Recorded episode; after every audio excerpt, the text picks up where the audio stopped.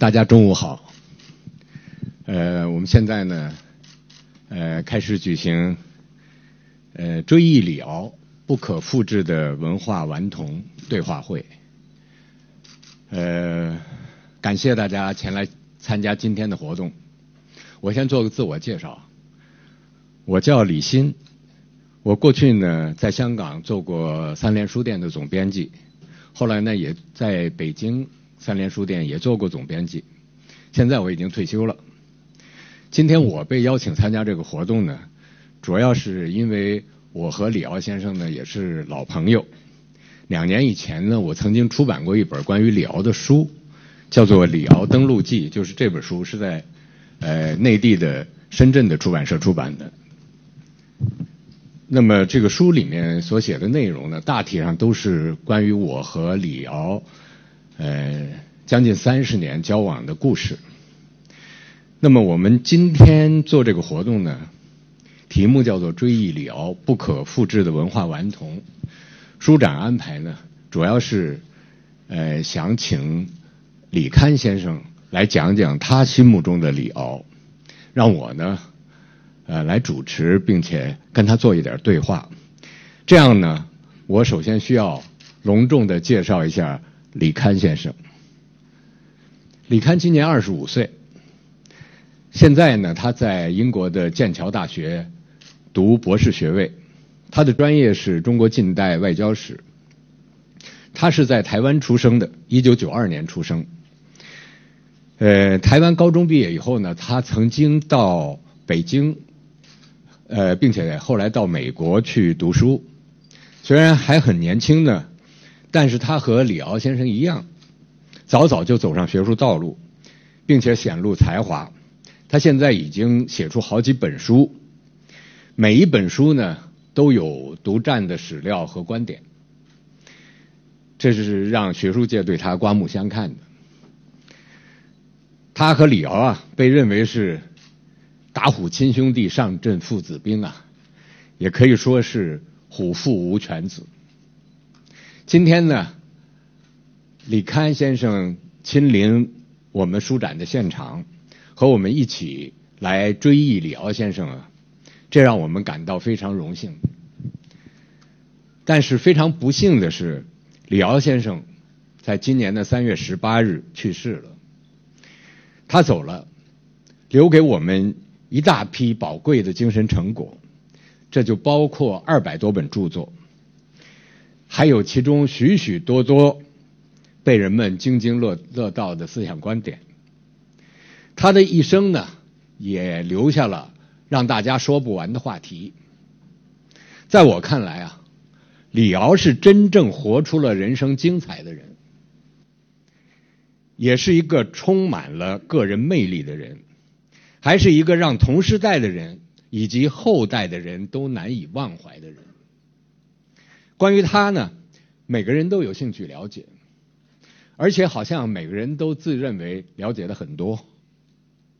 但其实呢，每个人都可能有很多并不知情。围绕着他，围绕着李敖先生啊，是是非非和似是而非的事情是层出不穷。长期以来呢，李敖的很多真相被舆论扭曲和遮蔽了。大家自以为所了解的，其实都未必是真实的李敖。正是因为这样呢，我们今天举办这场活动，希望给大家一些第一手材料。李刊和我呢，特别是李刊，会就我们对李敖先生的亲身接触和观察呀，谈出一些可以供大家参考的想法。呃，我们先做对话。对话以后呢，我们会留一点时间给大家提问，因为今天呢给我们的话题是追忆李敖，所以呢过一会儿提问的时候呢，我们也希望大家可以围绕这个话题。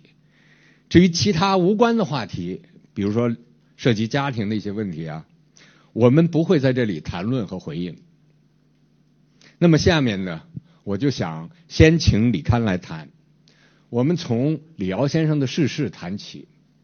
第一个问题啊，这个李敖先生走得很突然，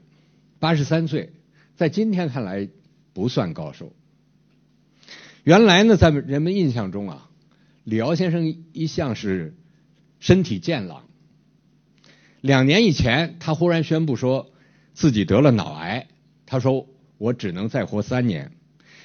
这时候呢，他还和内地的一家网络公司签过约，准备做一系列的节目。这个节目的题目就叫做《再见李敖》，意思是说他想用这样的一套节目向他的家人。他的朋友甚至是仇人来告别，在这个时候啊，大家其实都没有把他患病啊当做一个事实，只觉得他这个老顽童啊是在用一种特殊的方式在为自己做宣传，还是语不惊人死不休。他在这儿是故作惊人之语啊，这个事儿我也问过你，当时你好像也是说。医生说他至少还能活三年，哎，但是他自己说我只能再活三年了。但是后来呢，他的身体迅速的这个情况恶化，这个节目呢最终没有做成，他的病真的越来越重了，两年之内就去世了，连三年都没到。那么我就想问你，他要做《再见李敖》这个节目的时候啊，他真的？很清楚自己的病情吗？他知道自己患了脑脑癌，他后来他肯定是知道了，他知道他来日不多了。在这种情况下，他是怎么看待自己的疾病的？他在生命的最后时刻，他在想些什么？他走得很急，是不是留下了什么遗憾？请你来讲。是，谢谢谢谢您李叔叔，谢谢。然后呃，谢谢各位所有今天来现场的朋友们。我我想这李叔叔是我我父亲和我我们父子俩共同为数不多的朋友之一，而且是我们最亲近的一位朋友。我非常感谢您今天这个呃愿意和我一起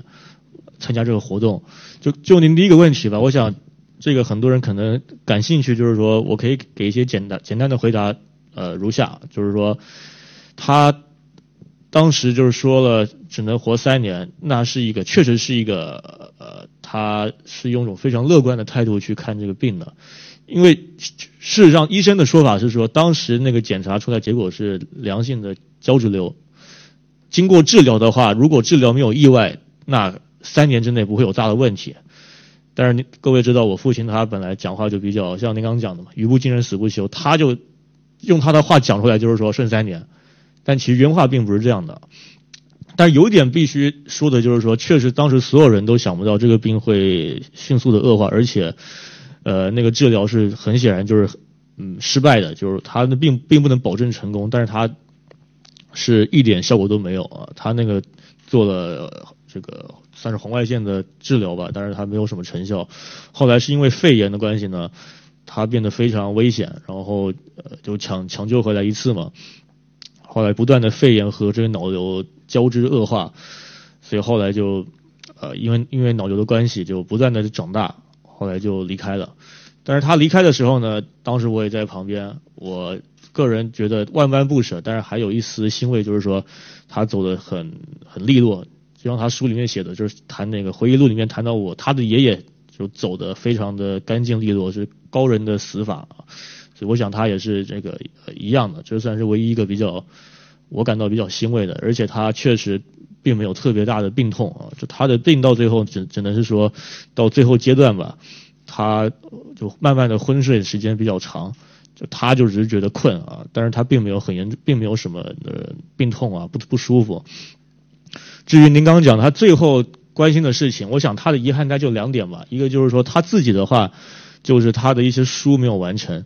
他有些书正在写，或者是写到一半，甚至就是刚有那个构思正想写的时候呢，他他写不了，然后他是让我把它完成，在在将来吧，之后可以把它完成。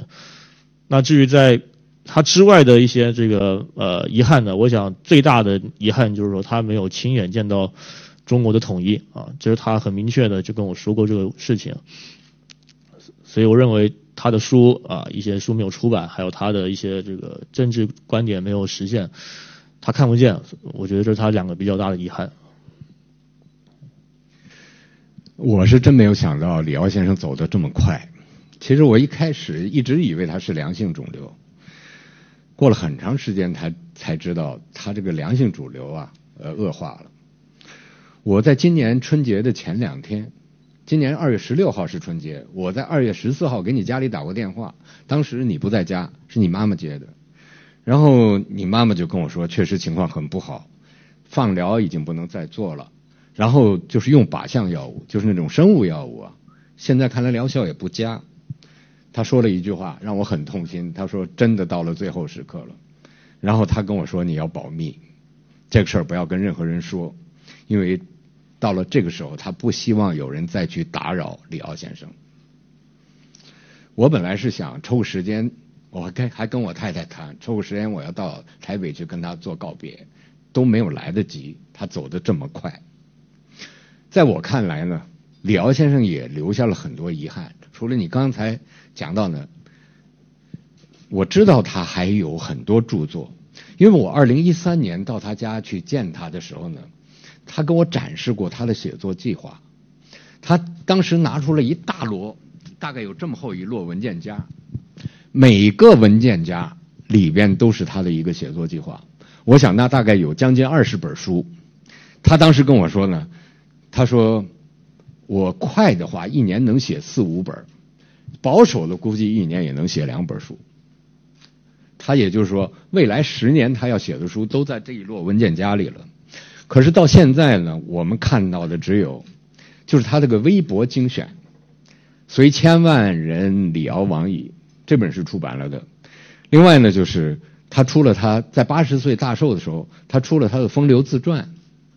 这本书后来北京人民文学出版社也拿去，呃，出了改名叫李敖自传。只看到这两本书，是不是就没有什么其他的了？他新的书没有再出吧？啊，他在台湾最后就是出这两本书，就您刚讲这两本，在二零一五年他八十岁生日前出的这两本之后，呃，他肯定是在写的，但是他并没有完成的完全写都没有完成啊。那个很可惜的就是，我一直在关注他当时那文件夹里有一本叫做《李敖谈艺录》，他自己也一再跟我说。这要写出来是一本非常好玩的书，哎，而且他认为呢，在大陆应该是非常受欢迎的。最后是不是完成了？呃，没有完成，还是没有完成，没有完成。但是好像我给他打电话的时候，他说已经完了，在改，就是应该说是初稿有，嗯，初稿有，没有定稿。对，这工作你是不是可以帮他完成啊？啊，这这我肯肯定会完成，但是啊，可能得。几年以后，几年以后了。几年以后，因为他现在我还是得重心还是得摆在这个学业上啊。我记得我那次去的时候呢，嗯，我我送给他一本圣经，是三联出版的冯象翻译的一本《摩西五经》，结果他突然就找出一本《古兰经》来，然后他跟我说他要写一本小说，是以美国这个九幺幺事件为背景的。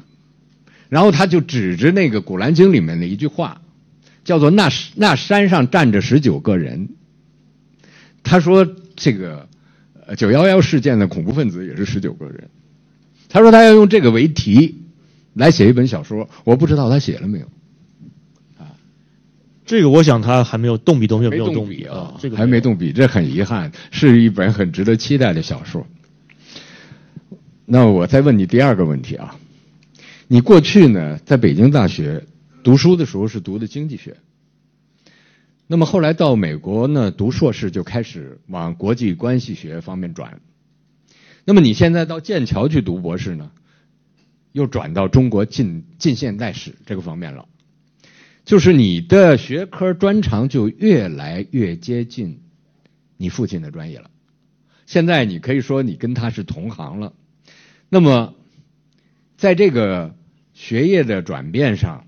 你是不是受了你父亲的影响？你是不是还可以谈谈呢？就是你父亲在你成长道路上给过哪些指导、帮助和支持给你啊？我记得你已经出版的三本著作，十八岁的时候你出了《李堪堪乱记》，先在台湾出，后来是在北京我帮你呃出了一个国内版。然后你研究研究生的时候呢，呃，又出了国民党员毛泽东啊，就是讲国共合作时期，毛泽东曾经加入国民党那个时那那一段时期的这个毛泽东的这个一个一个一个一个评传。那么现在呢，好像你还在写一本关于中共前领导人向忠发的书。那么在你研究和写作的时候，你父亲啊有没有一些治学理念和方法上的指导，或者说给没给过你一些更具体的帮助？你来谈一谈，好吧？好，嗯，是，呃，我想他从小吧，就是对我对我这个在做学问方面的教导，就是说重视史料啊，这是他应该是最大的特色。他本来就是靠着搜集资料。呃，建长的，所以他从小呢，在我小学的时候，他就让我读一些这个一些一些课外读物吧，就是当然比较通俗的一些，比如说呃古典文学啊这些东西。然后他自己他认为我看得懂的一些材料，他也给我看，比如说简报，还有他甚至他自己的一些著作，他他的一些材料，他要让我看啊。啊，随着我这年龄慢慢增加，给我看的东西呢，就越来越深入啊，更专业一点。所以我想就是说，从从我大学到现在吧，我一路上在摸索，一路上在转换我的我的这个呃专业，我觉得很我很我很幸运，我也很开心，就是我现在找到我真正热爱的专业，就是中国近代史和和我父亲一起啊，而且将来我也打算往这方向发展。我我进北大当时我记得就是完全就是。胡闹，就简直乱选专业。就是我，我不知道我为什么会学经济学。我当时就呃一一股狂热吧，就是感兴趣。但我我学了以后发现很很可怕，因为它这个它变得像个数学系啊。它现在 经济学它完全就建立在这个数学上的，就是说这这是一个趋势，我也能理解。但是我数学并不是特别好，而且我也不不太想花很多时间去呃去去学数学，所以我后来在我。两位非常好的老师的影响之下呢，我喜欢上了经济思想史，就是他现在已经算是这个经济学的一个非常冷僻的学科了一个分支。但是我跟他们两位老师关系非常好，所以我开始转向了思想史、经济史的研究。然后后来呢，就经过这个美国研究生又再次摸索，摸索这什么国际关系啊这些东西呢，我现在发现我就是喜欢做这个中国。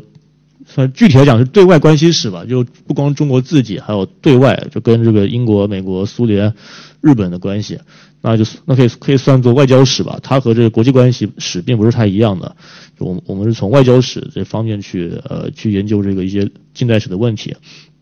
所以我现在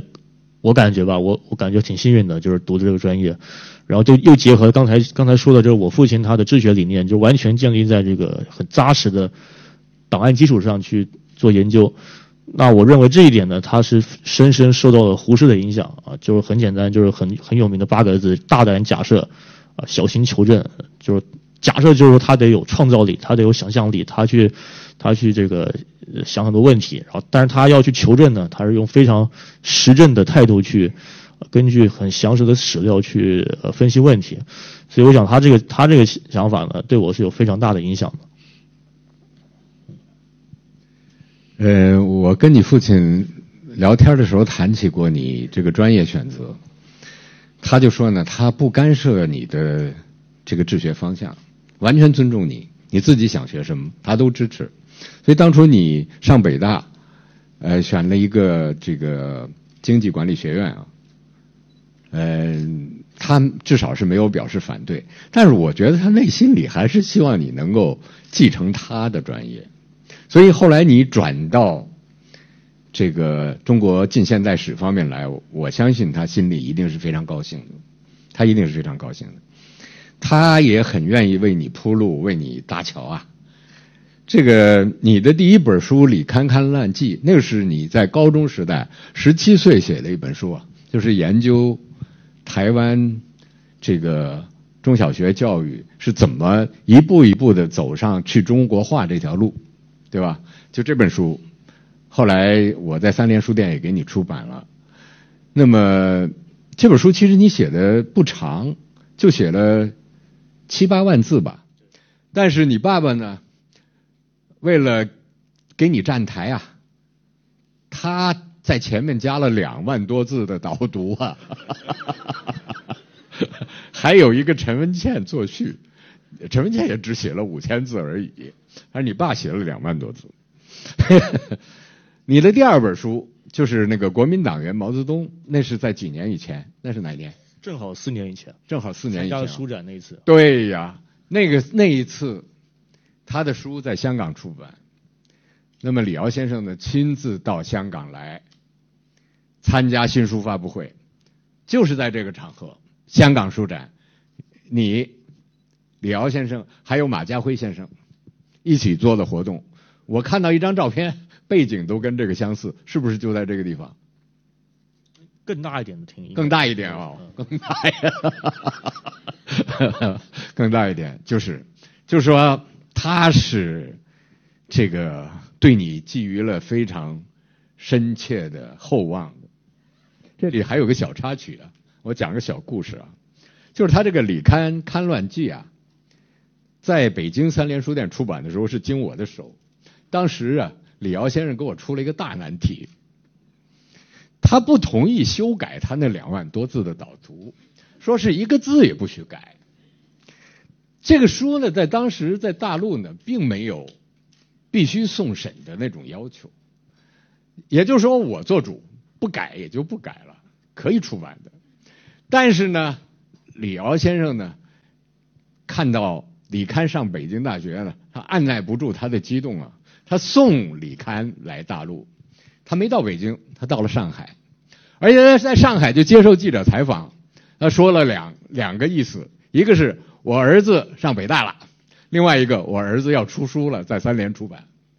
这个大新闻一出去呢，这国家的管理部门领导上啊就知道了，打电话跟我说，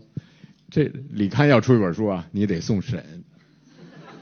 结果送审李刊的文章没有多大问题啊，李敖在里面，他又骂了很多人，特别是骂了国民党，啊，包括连战呀、马英九都让他在序言里骂了。导读里骂了，这个这个当时审稿机关的人呢，就让他删，他就不肯删，他不肯删，结果我就出不了书啊，就僵持着。那僵持了一段时间，大概时间不是很长，一两个星期以后呢，这个李敖可能是自己找了国台办的领导，结果国台办的领导亲自下来了解情况，究竟要删什么。最后呢，人家国台办说实在的，对李敖是非常的理解，也是很关照的，就说骂马英九、骂连战什么这些算了，不改了，不改了，都不改了。但是国台办有个处长给我打电话，就说李敖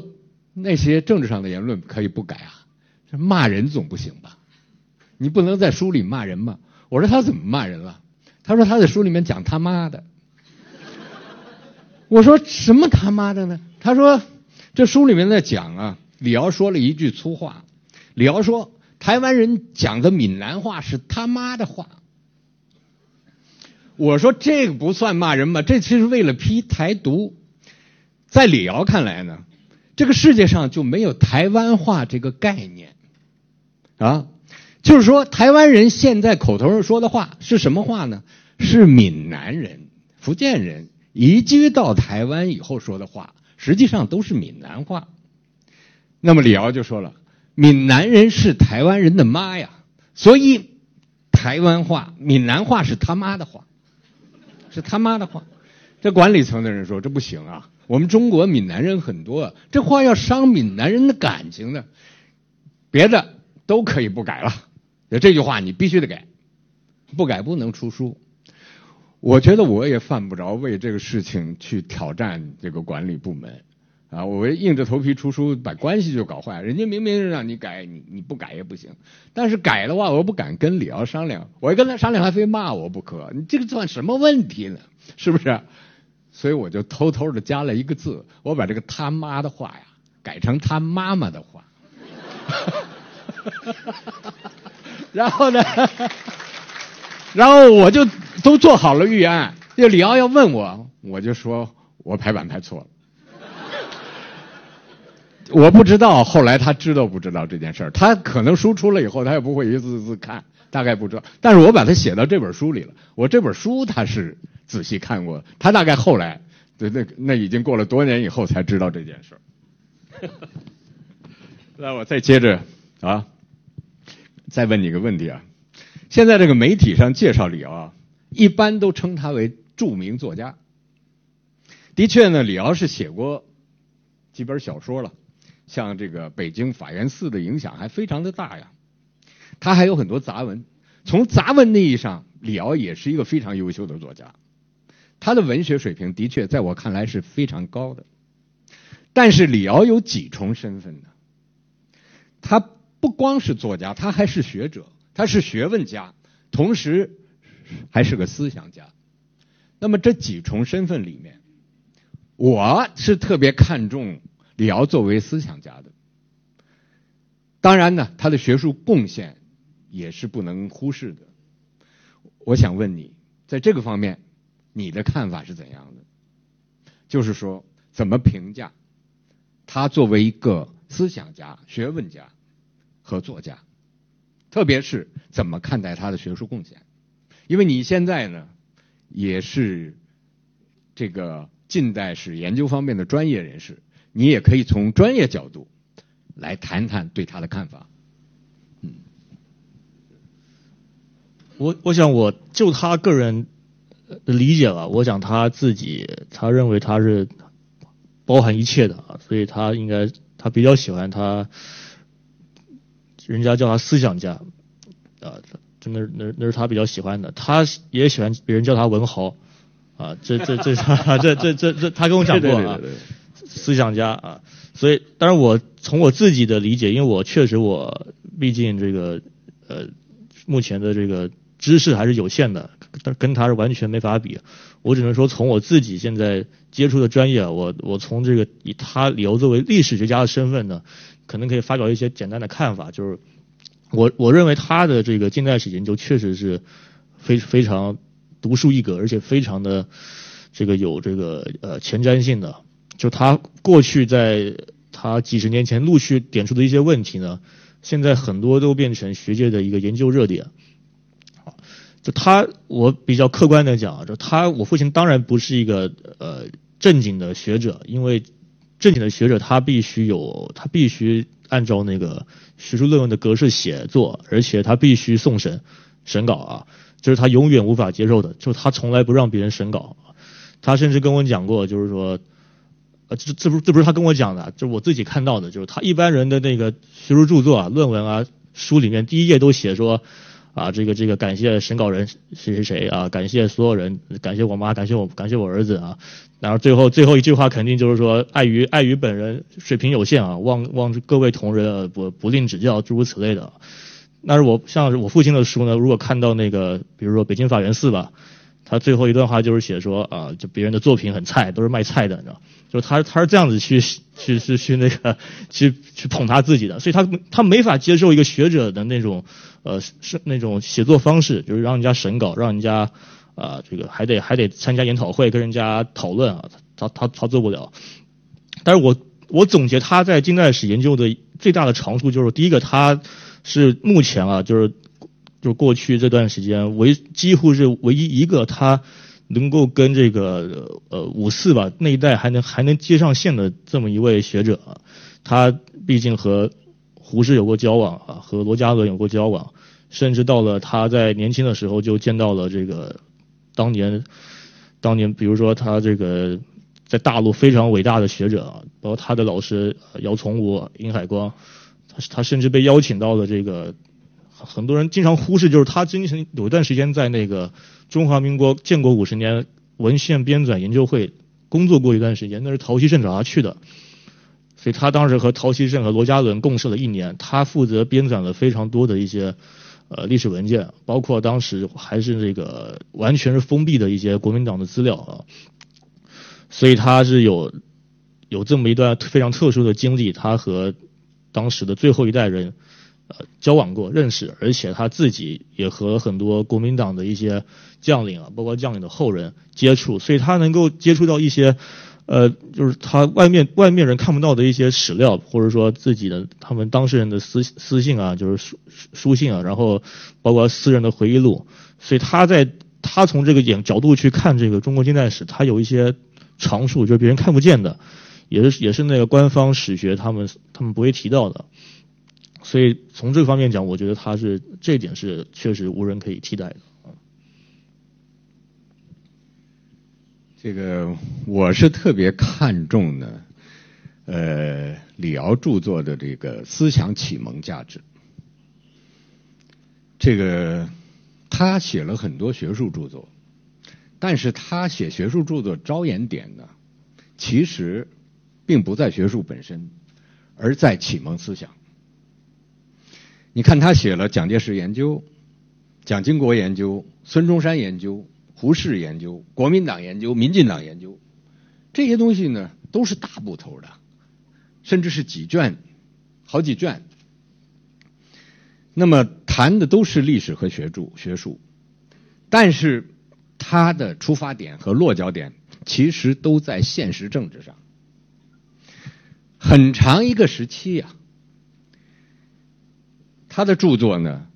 不论不但是在台湾，而且在整个大中华地区，在包括在中国大陆，都是打破人们思想禁锢、起振聋发聩作用的。可以说，他启发了一代人，甚至是两代人的思考。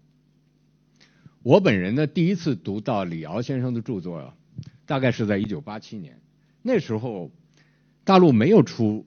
李敖的书，但是呢，有一个出版社呀，用内部发行的方式出了他的蒋介石研究四大本。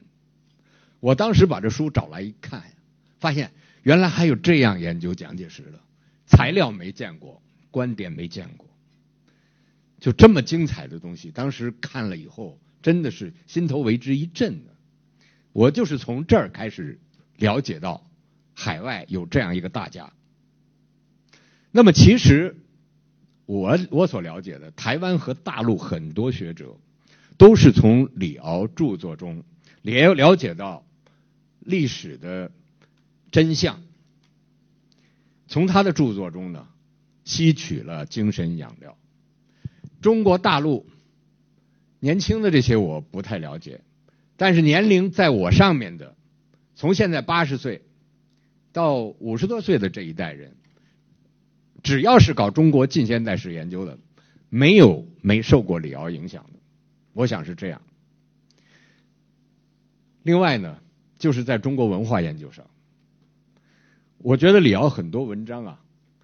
举重若轻，他是那种嬉笑怒骂皆成文章的人，他的文章启发了我们中国人对于几千年来中国文化传统的反思。让我们重新认识我们的文化性格和特点，这里当然包括很多国民性的东西、弱点和不足。在这方面，我觉得之所以人们把李敖和博洋两个人相提并论呢，就在于这两个人都是属于这个方面，在传统文化中启发我们做一些重新认识的。他们对传统的东西呢。尽管是有很多的批评，但是他们在促进我们民族文化的自我完善和自我提升这个方面啊，实际都是在起积极作用的。还有一点啊，就是李敖自称白话文天下第一啊，他的那个名言大家都知道，我在这就不重复了。五百年来啊，前三名都是他了，包了。这当然是。故作夸张之语了，但是无论如何，我得平心而论，李敖的白话文非常棒，是确实棒，是很难找到有人和他匹敌的大家，白话文大家。我们不可能去通读李敖著作，没有读过李敖著作的人，我建议你就读一篇文章就可以了解李敖的白话文的水平。这篇文章呢，就是他那个。快看独白下的传统这本书的哦，就是他的独白下的传统这本书的序言，题目叫《快看独白下的传统》，大概有六七千字吧。你把这六七千字读下来，你就可以了解李敖的白话文到什么水平。那完全是，虽然是在给自己的一本书做序言、做广告啊，完全是一种指点江山的口吻，把五千年中国文化在这几千字里一网打尽，写的那么挥洒自如，那么淋漓尽致，那么让人回肠荡气。我认为这种白话文写到这个水平的，在中国一百年的历史上少见，真的少见。如果我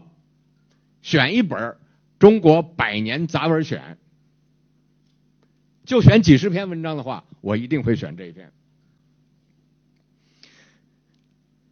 但是我还是要说一点遗憾，就是李敖走了，可惜的是他没留下一本中国文化史，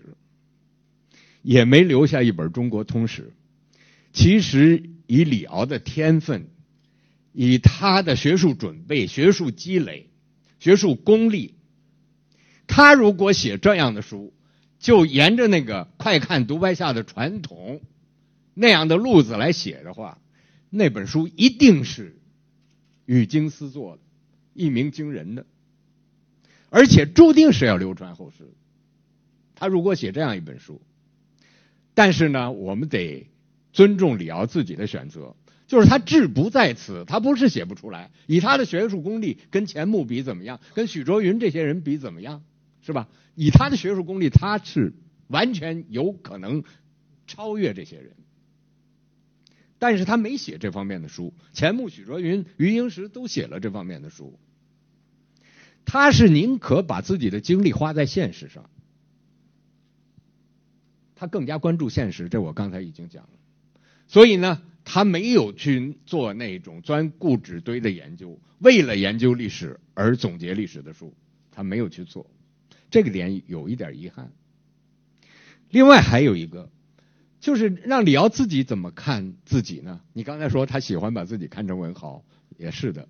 他特别重视自己作为一个作家、文学家，他还特别喜欢写小说，所以他最后那个一大摞。他写作计划里面有好几本是小说，他一本一本给我看过的，而且他对语言学还特别有兴趣。他为什么自称白话文天下第一呢？因为他对语言学确实是有研究的。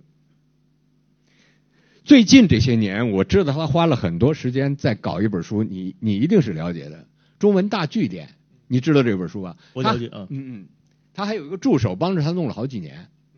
什么叫中文大句点？听懂吧？他对我说啊，咱们中国有字典，有词典，但是还没有句点。句点是什么呢？就是句子的经典，是吧？他说呢，这种书只有我李敖才能写得出来。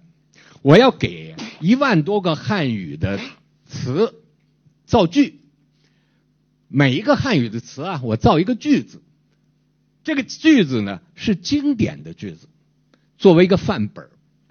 他给我举例子，他只举了一个就把我笑死了。他说“意淫”这个词啊，“意淫”这个词，他说你知道我造的句是什么吗？国民党意淫大陆，手淫台湾。他说你这样经典的句子，别人造得出来吗？他说我就觉得，如果这本书能够出版的话，那当然是李敖对当代语言学的一大贡献了。但可惜这个书占用了他后后来这几年很多的精力，最终也没有完成吧？是不是？你了解的情况？这个是完成了，呃，完成了一部分，完成了一部分，但是一一半都没有没到，按照他的要求，一半都没有到。哎呀，真是真是很遗憾，很可惜。嗯，但他这个要完成，至少就他目前的这个成果来讲，也算是可以出出出个一两册，应该是没问题的。哦，他那个量至少也有一万多个词，他跟我说过啊，每个词造一个句子，那你想想看，对，呃，每个词造一个句子，那这个书下来的话，应该是几百万字的一个大大大词典啊，嗯。那我再问一个问题了，就是说刚才咱们讲李敖先生有这么几重人身份，都是文人身份啊，那么在文人中，我觉得他的特点是行动性很强。他是勇士，是斗士，是战士。那么过去呢，他是在这个国民党高压时期啊，他是敢于单枪匹马、独往独来，和国民党的专制做斗争的。他出版的著作呀，出一本进一本，一共被禁掉了九十六本书。这大概在中国的出版史上是创造了最高纪录的吧？嗯，没有人被禁这么多书。这是前一个时期，那是国民党统治时期。后来呢，台湾解严了，他的主要精力又放在支持两岸统一和台独势力做斗争这个方面，所以他一直是个行动派，虽然是在做学问。眼睛一直在盯着现实。大家都知道，台湾的所谓党派阵营啊，分为蓝营和绿营。但是李敖自称，我在台湾，我既不是蓝色，也不是绿色，我是红色。在这方面，你可能了解的更多呀。能不能分享一些具体的细节和故事？嗯，是。就我想。您刚您刚讲的这个非常的呃中肯，就是说他他愿意与其去花很多时间去写一本已经有无数人写过的中国文化史或是通史或者思想史，他不如会他会把时间花在关心当下和未来啊，所以他会为什么他从这个大概是上个世纪末吧开始决定要参与政治，他就是希望把他的就是说他过去几十年的这个。他的学问吧，还有他的一些思想，透过政治方法来表达这个，来来表达或者去实现它。所以像您刚刚讲的，就是他很多书没有完成，其中一本就是《中文大据点》。我现在还可以再讲一个，那个书名也比较耸动啊，他是他也想完成的，就是他各位知道，他之前写过一本书叫做《阳痿美国》，那是在二零一零年写的，在大陆呢，经过非也是经过非常漫长的这个。波折吧，就是李叔叔也知道，他也是亲历者，后来就改名叫审判美国啊，但他原名是阳痿美国，他这书是有这个上下册的啊，上册叫做这个阳痿美国，下册是他之后要写的，就是关心中国的当下和未来啊，书名比较耸动，叫做就对应的就叫做勃起中国啊，这这这是他要写的啊，他这个也是动笔了，但是呢，呃，也也只是写了一部分，这个。肯我肯定将来也可以完成，但是也也也得这这个，呃，那我我我有兴趣问一句，他这个阳痿美国啊，这个李敖先生自己说，他是把美国当时已经经历的四十三个总统一个一个拉出来做一次末日审判，这是他自己的话啊，然后他他成为审判官，李敖自己是审判官，他这个形式啊像戏剧一样，像是他写这本书像写剧本儿。啊，然后就在法庭上去审判那个美国总统，把他们的糗事一件件抖出来。他是这个写法。那这个你这勃起中国也用这种方法写吗？他这方方法不太一样啊。他他以这个，就就我就我了解啊，他也是从这个先从这个，他会简单的提一下这个中国这个从这个。呃，这个十九世纪中期吧，他经历的一些苦难啊，因为他各位知道，他是完全是一个非常强烈的民族主义者，所以他完全就是从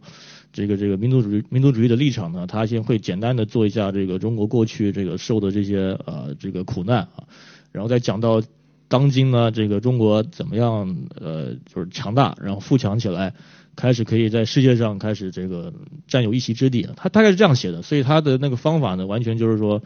他他也是像写他写美国人一样，他会先把这过去的历史做一遍这个呃整理，所以他扬威美国也是从开国总统到这个就华盛顿吧，一直写到了那个呃写到奥巴马奥巴马啊，他也是从过去然后呢开始关关心现在关心未来啊，中国也是一样的，只是说他并不是从这个十八世纪开始写，他是从从十九世纪中期然后写到现在啊，他他他只是说。确实，那个方题材上呢，就比较不是那种呃小说对话的方法，就让审判官跟被告啊，这个一一问一答的，他他不是那样的，他就是也是一种比较平铺直叙的吧，就写着中国的未来。这个李敖有一句名言啊，对很多人影响很深，包括对我。他这句名言是说：“第一流的知识分子只影响政治，不参与政治。”嗯，你像我做一辈子编辑，我就没有想去从政、搞当个官儿什么的。哎，我觉得他这句话呢，呃，是他的一个人生信条。但是为了反对台独，最后他把这个信条给放弃了。他亲自出来竞选这个台湾地区的领导人。就是所谓台湾总统了，啊，他还当过国大代表，这表明什么呢？表明他是一个有坚定理想和信念的人，有强烈的社会责任感，需要挺身而出的时候，他愿意挺身而出。你是不是也这么看这个问题？是啊。